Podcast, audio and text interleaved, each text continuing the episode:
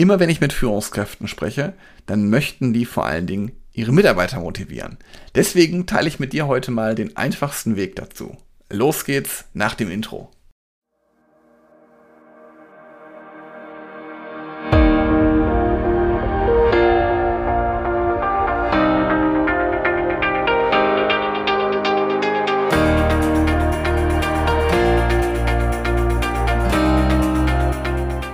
Herzlich willkommen zu einer neuen Podcast-Episode in meinem Podcast Führungskraft, dein Podcast für mehr Erfolg mit sozialem Verständnis und moderner Führung.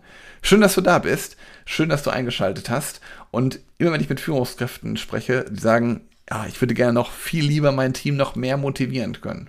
Und was dahinter steht, ist so ein bisschen, höre ich jedenfalls immer raus, dass es natürlich so ein bisschen auch ist, dein Team zu Höchstleistungen zu bringen. Also, dass die anderen wirklich motiviert sind bis in die Haarspitzen, extra arbeiten, Probleme sehen, Herausforderungen angehen. Und was da eine wichtige Voraussetzung dafür ist, damit deine Mitarbeiter das nachher auch sind, ist deine eigene Klarheit. Was meine ich damit konkret? Jeder weiß, was von dir erwartet wird. Also jeder soll wissen, was du für Anforderungen an ihn stellst oder an sie stellst und er weiß vor allen Dingen auch oder sie weiß vor allen Dingen auch, wie der Mitarbeitende zum Erfolg des Teams beitragen kannst. Also, dass du konkret mit jedem Mal darüber sprichst, was du von ihm erwartest und was er tun muss, damit ihr als Team erfolgreich seid. Und das ist übrigens, wenn ich jetzt hier gerade davon spreche, wieder mal ein Grund, regelmäßig Mitarbeitergespräche zu führen. Ich erlebe das wirklich fast täglich, dass mir immer noch Führungskräfte sagen, die sprechen mit ihrem Team oder mit ihrem jeden einzelnen Mitarbeitenden äh, einmal im Jahr oder manchmal vielleicht auch zweimal im Jahr.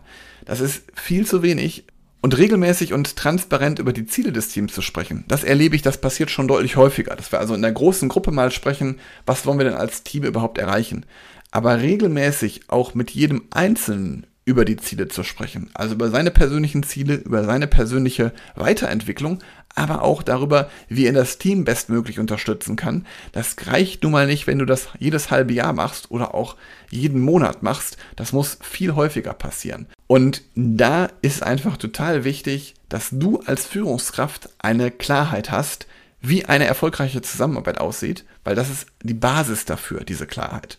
Und wenn du da die richtige Ansprache noch suchst oder die richtige Taktung, wie oft du jetzt mit deinem Team sprechen solltest, wie oft du jetzt mit jedem Einzelnen sprechen solltest, vor allen Dingen auch eine Lösung suchst, die wirklich für dich passt, die für dein Team passt, dann schreib mir gerne einfach mal. Ich höre mir gerne mal deine Situation an, gebe dir kostenfrei ein paar Tipps mit, wie du deine Kommunikation steigern kannst und dann natürlich auch gleichzeitig, wie sich die Zusammenarbeit nochmal aufs nächste Level hebt. Und das habe ich schon mit total vielen Führungskräften gemacht. Und jede und jeder berichtet, dass nach den Tipps oder nach der Zusammenarbeit beispielsweise auch die Kommunikation auf einem ganz neuen Level im Team ist, weil deine Kommunikation sich einfach verändert hat. Ich freue mich also von dir zu hören, wünsche dir jetzt einen schönen Tag und sage bis bald. Ciao.